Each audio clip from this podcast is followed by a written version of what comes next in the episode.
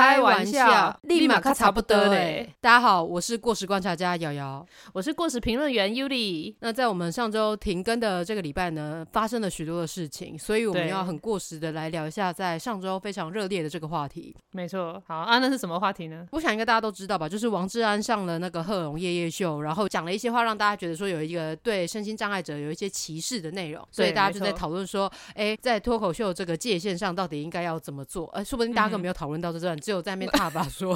就 是 以为大家会因此而来讨论这个幽默界限，结果可能根本没有，大家 只在骂他而已。而且我一直以为他是陈志安诶，我一直想说他是陈志安，而且不知道为什么，我明明看那些文章，我都觉得我看到陈志安，结果你贴给我跟我说是王志安，所以害我上次我全部讲错，要重录。对，因为我就跟你说，可是我记得是王志安，但是你就说，哎，是陈志安。我说，哦，OK，我觉得你是把陈俊翰跟王志安结合在一起吧？不是，可是我就觉得志安这个名字就应该要搭配成。好，Anyway，这不是重点，重点呢是我们想说来聊一下这个主题的原因，是因为我们之前呢也有一些酸敏曾经在我们的呃 IG 上面留言说，你们这两个女小丑，所以想说，哎，那我们感觉也是可以娱乐大家的人，所以没错，我们也是搞笑系的搞笑女，搞笑女听起来好糟。不会啊，搞笑女也很糟啊。不过听说男生都不喜欢搞笑女。对啊，对啊，好吧。这依照我们的感情状态来看，应该事实应该是没错。好，但针对这个酸敏呢，他叫我们女小丑的原因呢，是因为反正就是我们之前发表一些可能是一些跟政治相关的言论，所以让他就是呃觉得我们两个就像个小丑一样这样子。但是蛮有趣的一点是，他叫我们什么女小丑，女小丑。对，重点是在这个女字，所以他就表示说，普世认识的一般的小丑，他们就把它视为男性吧，就还会特别强调说 女小丑就跟医生一样嘛，因为你要特别知道说，啊，这是个女医生，你才知道是女生，所以。我如果要做这种不负责任的推导，我就可以说，所以意思归纳出来，小丑都是男性为主这样子。我你真是一个很棒的脱口秀演员，但你这个恐怕会遭到严上，因为你这样子地图炮攻击所有的男性，普天下男性感觉会更说你们两个真的是小丑吧？对，开玩笑，对，把女拿掉就可以了，你们就不会被骂。对，你就是对，你只要说呃，你们真是个小丑，这样子就好吧，不要特别强调女生啊，不然这样子我们真的会误会哦。比如说，就像编辑这个工作，你会说，哎，她是个女编辑吗？不会吗？你就只会说她是个编辑而已。没错，但是我是护理师的话，的确就会有人说哦，男护理师，因为大家就是认为护理师大多数都是女性，对，没错。但是其实我们今天的重点不是在这个，对对对，我们今天不是要谈论性别，我们太常谈论性别了，所以导致对，没错误会。那我们想说，就是像这种脱口秀节目，其实，在台湾以前比较多都是什么相声嘛，冯玉刚跟那宋少卿的这种，对你不是最喜欢那个吗？那是我小时候，我现在已经长大了哦。对，我现在看的都是漫才，还有这种就是呃国外的脱口秀这样。哎，那你可以稍微讲一下相声跟漫才的差别到底是什么吗？呃，我之前有去查过，但是好像就是说漫才它就是算是呃日本的体系，所以它会主要会有一个人负责装傻，然后跟一个人负责吐槽，就是它会有很明确的这种分工。然后好像相声，相声有时候也是会有这样子的扮相，只是说他们讲的这些词语什么会比较多是玩文言文的，跟呃讲话比较文绉绉一点的感觉。我不知道这个是我不负责任的解释。只是我自己看的感觉。那对，因为日本的那种漫才，他是真的会有一个人，就是一直耍笨，一直耍笨，然后就是会有一个人一直吐槽他，或者甚至有时候是会动手，有时候是一种恶趣味啊。但是因为这个是建立在双方都已经知道这是一个段子的基础下，所以不会有第三方遭受伤害。对，就是就是，对我就是想要说，呃，听你这样解释，就觉得好像相声跟漫才表演者都会有一个明确的人设，让你知道说这是一个演出。可是脱口秀感觉就比较不是，贺龙就是贺龙。脱口秀呢，其实他就比较尝试自己一个人的，但是我也有。看过一些是两个人，所以其实我有时候觉得，就是脱口秀跟漫才这些的形式，有时候就是其实他们的界限蛮模糊的，因为会去上脱口秀那个舞台，在那个舞台上面有一些漫才组合，他们也会去那边，然后因为像漫才有的很多种，或是讲话，然后负责吐槽，然后有的是会演成一出短剧的，就是甚至现在还有变化成就是是唱歌形式的，对，然后像品桥的话是一句话的那种呃脱口秀，就一句话然后就会让你笑出来的，所以其实有很多种形式啊，只是就是我觉得有搭档的互动。其实这种是比较好做效果，也比较不容易去冒犯到人。你有一个人可以互动，所以就是呃比较不会有冷场的时候。因为脱口秀真的很看现场反应，有时候我就是听到一个段子很尴尬的时候，我就是都替他觉得。尴尬。对，你要不要下台？对我之前也有在某一个场合，就是那个活动邀请了，因为活动主办的人自己是一个脱口秀的实习，就是在练习的，所以他在那个场合上，他就邀请了一个跟他一起在练脱口秀的同学，跟另外一个已经是像他们的老师这样子的人。你知道那个好不好笑？真的是高下立判呢。就有一个人在讲的时候，就从头到尾，大家就是有人说，所以这里我该笑吗？还是就是我不该笑？就是不知道。然后和另外一个老师一开始讲，马上大家就是都会在同样的地方笑，然后就整个很精彩。所以其实这应该是一门蛮难修炼的技术，可能也蛮看天赋的。对，而且我觉得有时候也很看区域性。比如说像呃，因为我之前就是有看过一个叫 Daniel Sloss 脱口秀演员，他就有讲说他的段子，美国不知道是也叫段子吗？我也不知道。反正就是他的这个文本呢，他在有些州讲的时候，大家会哈哈大笑；但在有一些州的时候是没有任何反应，而且甚至有一大群民众是直接离席的。所以其实有时候也不是只是说这个脱口秀演员本身好不好笑，还会牵涉到就是他在不同区域地方的表演。因为有时候他讲的会是一个当地人可能共同有的一些经验，那没有这个经验的人的人其实就不会笑。所以我觉得这个真的是蛮考验那种脱口秀演员的临场反应的。因为当你不好笑的时候，你要马上做出另外一个反应，就是让大家就是虽然有尴尬，但是大家会笑出来。因为不好笑或冷场了，你要自己想办法去救自己。那像我刚刚讲到这个 Daniel Stoss，他就有开过一个玩笑，我觉得很好笑。那时候也有贴 IG 给你看，就是他在开，就是有一点种族的玩笑，但是他又让大家可以去思考的一些有一些问题，就是美国的一些政策的问题。比如说他就是讲那个说耶稣如果现在要去入境美国的话，可能就是当地的海关不会让他进去，而且会开始呼叫其他的呃同事过来帮忙，因为毕竟耶稣是从中东的那个地方过来的，就是以色列这个地方，所以对。你可能就会担心他是一个什么危险分子。那中东那个地方来的，现在很多在美国人都会觉得他是恐怖分子嘛，所以他就开了这个玩笑说，现在如果是耶稣生在这个时代的时候，你们还会把他视为就是恐怖分子吗？因为你对你只会把他视为恐怖分子而已。后面还有一个很靠背啊，他就是说，就是因为耶稣不是被钉死在十字架上，这样双两手伸直嘛，然后那时候耶稣为了要通过海关很严格的那个检查，他又必须要再摆出那个钉在十字架上的姿势，就是把手展开，然后让那个海关人员可以扫描他的全身，对，就蛮好笑。对，所以这个段子除了好笑之外，它其实还反映的就是很多的美国人会直接将这些来自中东的人视为是恐怖分子，就是你会带对他带有有色的眼光，就觉得哎，他就是要检查。所以他讲出这个段子的时候，是会让你去思考说，哎，美国人你们这样是不是就是对于其他人种的一些歧视，而不是纯粹只是好笑而已。对，所以我就觉得这就是一个蛮厉害的一个段子。对对对，那我也要分享一个我看过我觉得很好笑的，就是我之前都有在 follow 那个 Uncle Roger 这一位我也有。演员，对，可是他本人哎呀，对对对，他本人其实是脱口秀演员嘛，所以有一段就是他的脱口秀期间，他就问说他的现场有没有中国的观众，然后就是哦有中国的观众，然后他就问说那现场有台湾的观众吗？然后后面就台湾人举手，然后他就指着台湾人就说哦台湾 not a real country，not a real country，然后就指指那个中国的观众说什么这些人他手上拿着华为手机，华为手手机都在监听这样。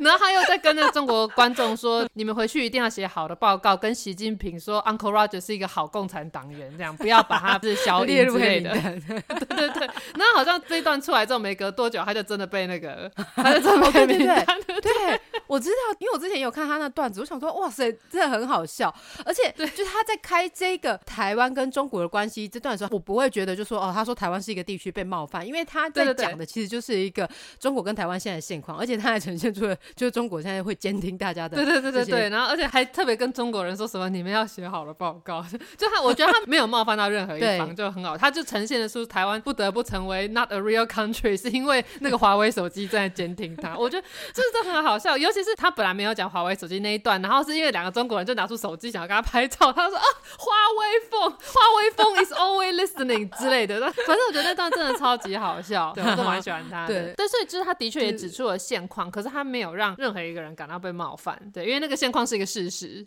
对。然后，而且现场的观众就是大家都可以懂这个笑点，所以大家都会笑，不是因为嘲笑，而是明白这个不可说的这个状态。对，没错。而且还有另外一个类型的段子，我每次看都觉得很好笑，就是一些亚裔的美国人，然后他们在讽刺亚洲的家长总是想要小孩数学很好，或是总是想要小孩当医生，或是要小孩学 很多才艺的那种。对对对，这种超好笑。为什么会觉得好笑？就是我们几乎所有的亚洲小孩都有类似的回忆，很大一部分啊，所以这个有点像是我们亚洲小孩的什么 共同创伤，TTSD。所以亚洲人拿这个来自嘲，我就会觉得很好笑，因为我就会觉得说，呃，对我跟你一样，我也有这个事情。但今天如果是一个白人，或者是非裔的，或者是有其他国家的人拿这个来讲话，我就会想说，是怎样啊？啊，我们亚洲人数学好，就是你是看不顺眼的，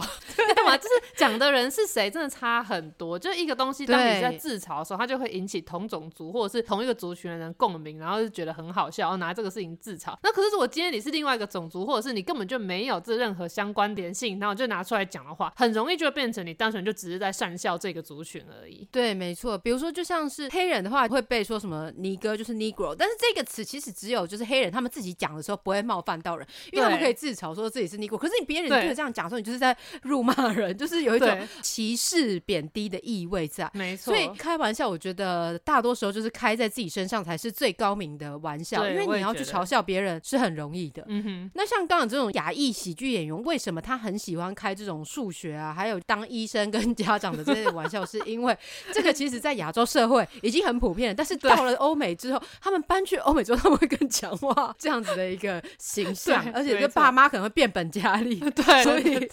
所以呢，这个玩笑才会大家觉得好笑，因为他们自己讲嘛，因为他们也都是有亲身经历的，所以讲出来就好笑。那你当你自己不是有这些受过这些伤，或者是你本身就是这个种族的人，你去讲出那些冒犯的话的时候，你就会让人觉得很不舒服。而且我觉得脱口秀演员在讲这些段子的时候，其实有点吃自己原本的人设吧。像我常常吐槽你是那个台大毕业啊，或者是开你一些学霸玩笑啊，那就是因为你有这个学霸这个身份，所以就是你就可以开这部分的玩笑。但怎么讲，就是有些话你讲出来就会变成学历歧视，但有些话我讲出来就比较不会是学历歧视，因为我也不是台大的，就是你懂吗？对，就是每个人的身份不同，开的玩笑就不同。像我也常常开，就是我很自恋或者很自信的这种玩笑。但如果有一个人跟我说就是你很自恋的话，我我就会不爽，想说。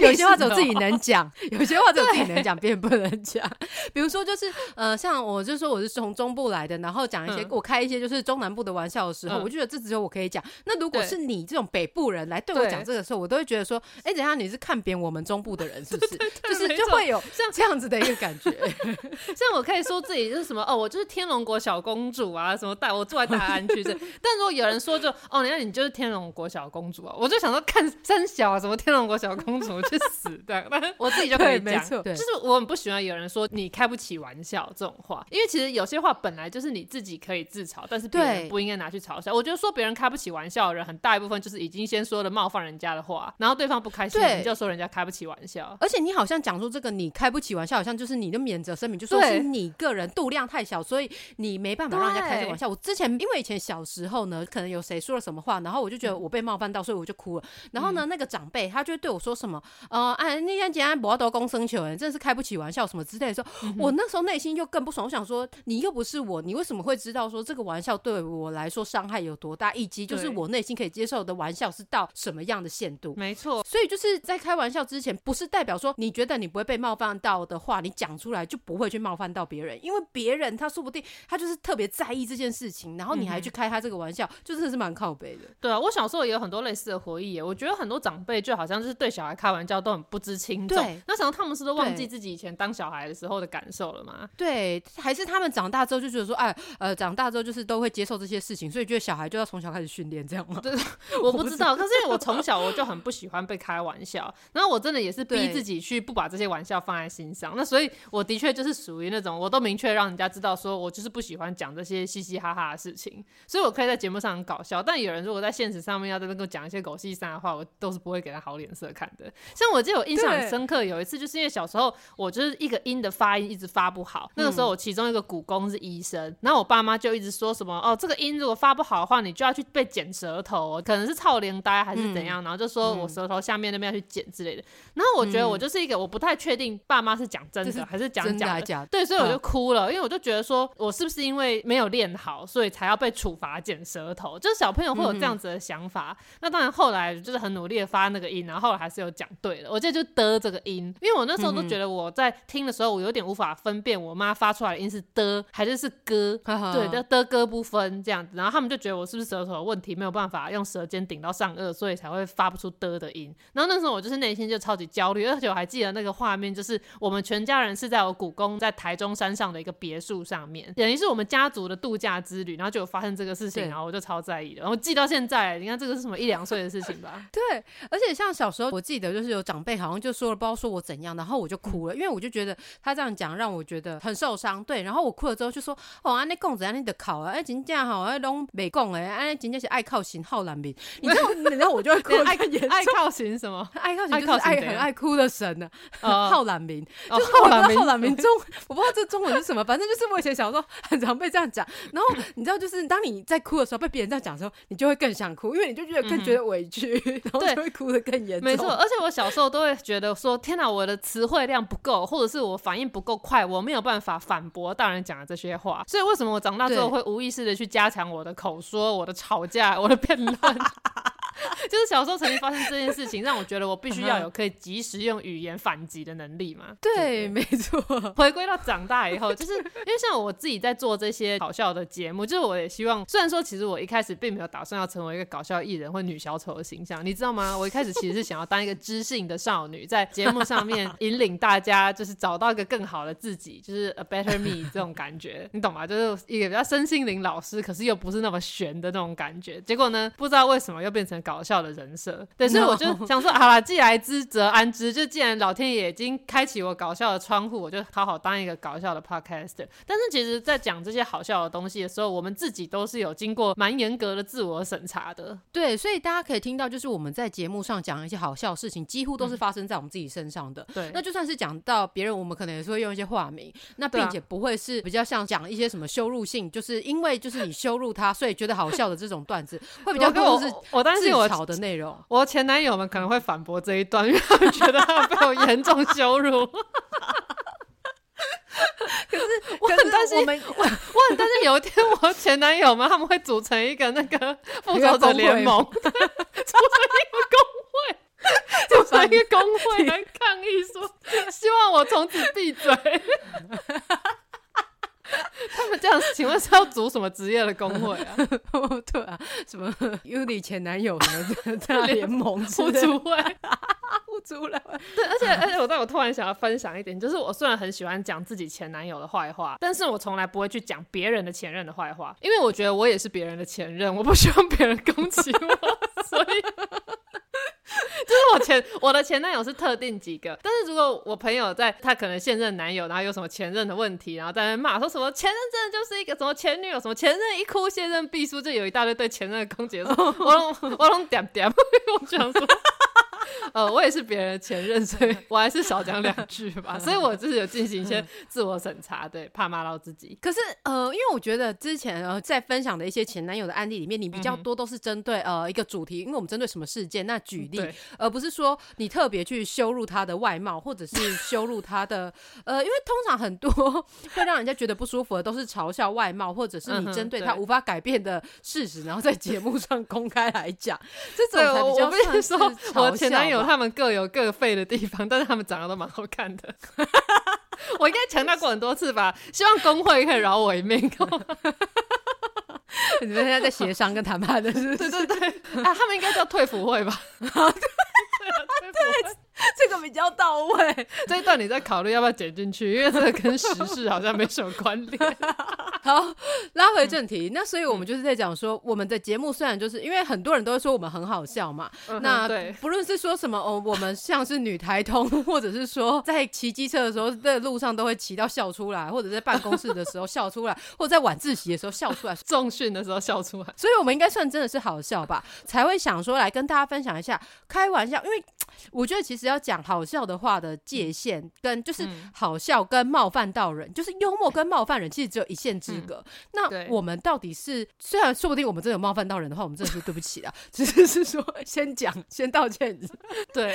就是说，呃，在我们的节目当中，我们要如何去拿捏这一个玩笑话的尺度，以及就是呃这个讨论这个内容的这个尺度。首先呢，会伤害到别人的内容，我们不会讲，就是是说呃去恶意重伤，或者是去攻击别人，去诋毁。他人这些内容，我们不会把它设在我们的节目的内容里面，因为我们在现实生活中基本上也不会讲这些话，哦，对，就是对，不要冒犯人，最好的方法就是让自己成为一个有修养的人，你自然而然就不会那么容易讲出冒犯人的话。对，这是基本，好不好？做人的基本。对，所以其实有时候我觉得，那一些在公开场合上你会冒犯到人的人，其实是你在平时讲话的时候你就已经是这样，所以你没有意识到说你现在的行为会去伤害到另外一个人，或者是让别人感觉到不舒服。所以我觉得这个就是是你自己在生活中要有意识的去培养自己，不成为那种会去冒犯到他人的人。虽然我就是也是很常心直口快，会去冒犯到他人，但是我通常不会就是 随便谢谢，不用这样不喝，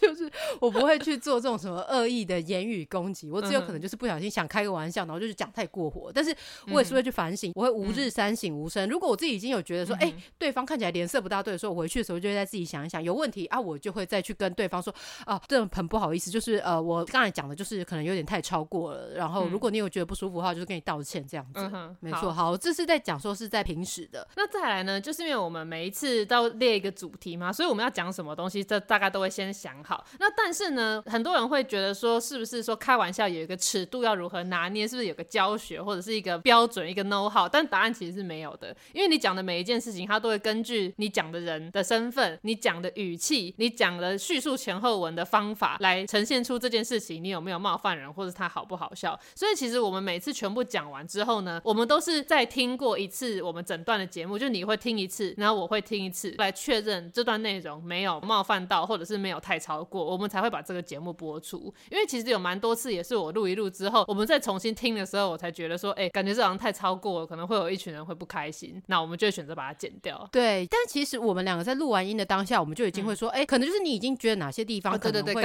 冒犯到他人，对对对，我们就会先剪掉。然后在我听的时候，因为我也是审核比较严格的人，所以通常你听到内容，我已经几乎都已经审核淘汰掉过了。对。然后因为我们节目就是是你话比较多嘛，所以呢，通常就是 你比较 你会失言，所以通常我觉得你的那个会冒犯到人的地方，我就会剪掉。我讲很多冒犯到人的话吗？应该还好吧？也是没有啦，可能就是我只是有一些就是不该讲的话，或者是我觉得就是在用词上可能会有冒犯到他人的部分，我可能就会剪掉。对对，因为可能整个故事内容没有问题，但是在用词上，对对，可能也会让人家觉得不舒服，那我就先剪掉。那有一些呢，我就可能会保留，就是我觉得哎，有一点在危险边际的，可能好笑，就是介于好笑跟呃冒犯之间的，我就会请你再听听看，说就是特别指出哪一段，叫你再听一下，看看你会不会觉得这一个是有问题的内容。那如果我们两个都觉得没问题之后再上线，那目前我们应该是没有收到有什么特定的听友对我们说，觉得我们冒犯到他们吧？有有些有一些男性觉得我们冒犯到男性。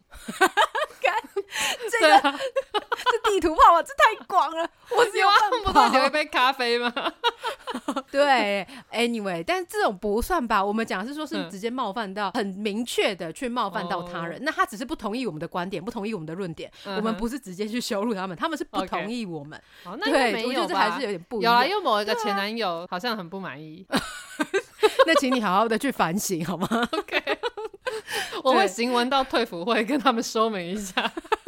对，所以我就觉得，就是在节目上里面讲的内容跟段子，它都应该要是你有意识的知道你要传递出什么样的讯息，并且你要去规划好的，不能只是说哦，我觉得这个就很好笑，然后就讲，那你这样就只是纯粹的一个恶趣味。对，没错。有些人会觉得说什么哦，这个是节目效果啊，大家不要这么开不起玩笑之类的。可是我觉得在做知识传播的公众人物，就讲自己是公众人物，感觉有点有点不好意思。但总之，如果你有一定程度的话语权的话，你讲出来的东西。你做出来的内容，你本来就应该要有比较严格的审核，或者就是你要有意识的知道自己是扮演怎样的角色，然后自己其实有某种程度的影响力。但也有可能有些人他们其实也都很清楚，可是他们就是觉得这些东西还好，他们不认为这个东西会伤人，那就是人品的问题。就回归到第一点，你平时是一个怎样的人？对，没错。而且因为就是像我们的听友也有一些是比较呃可能还未成年的，所以呢，我们对于整个内容有啊，我们有一些是什么呃十一岁的啊，有十一岁的听友。太小了，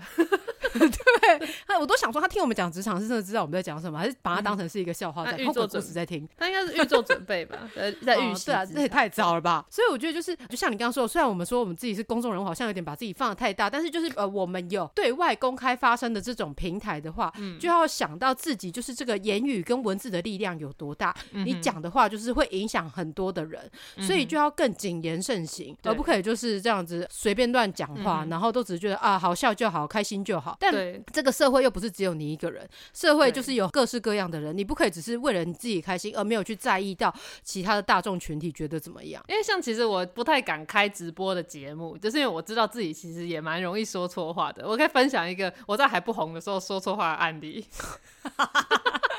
所以你意思是说，你觉得你现在红了吗？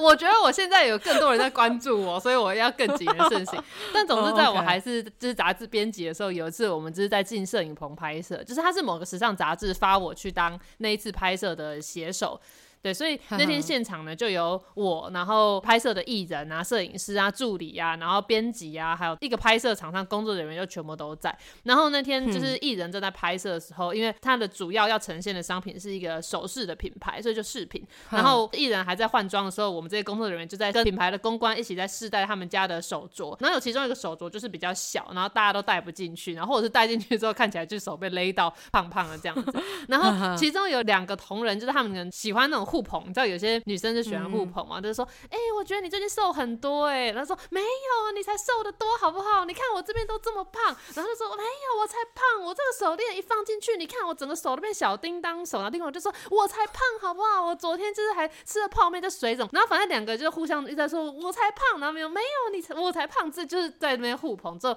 我听着就很受不了，我就在旁边讲一句说为什么要这样比烂的？然后气氛气氛一定很尴尬，气氛就是瞬间就是降到冰点，然后就没有任何声音。我就说对不起对不起，我不是故意的，我说错话，就请你们不要生气。但为什么那个时候我会突然意识到我说错话？是因为在那个情况下，他们两位就是在互相讲说我才胖我才胖的那两个女生呢，她们的确是属于比较丰腴的身材，可是我呢，我是这里面就是他妈最瘦的一个，所以这句话由我讲出来就有有点像我在就是做他们身材的攻击，你懂吗？就是。他们是他们比较胖，我比较瘦，所以我觉得胖就是烂的。我叫他们不要比烂，所以就说这个玩笑，如果是我跟你在开的话，那就没有问题，因为就是我们没有那么明显的差别。可是因为我那时候没有意识到我是现场唯一一个瘦子，我就讲了这个话，其实我的确会冒犯到身材比较丰腴的人。对，后来这个团队就再也没有发我一起去拍摄了，所以我想可能看来你也。我也是得罪了他们，看来你也得到惩罚。对，但就幸好现场就还有另外一个，就是比较会打圆场的，就是说说啊，没有啦，没事没事，这样开开玩笑而已。对啦，所以真的说话真的很小心，因为 对我那时候真的就是一时就是没有控制住自己，就想说看你们够了没有？为什么要比谁比较胖？对，没错。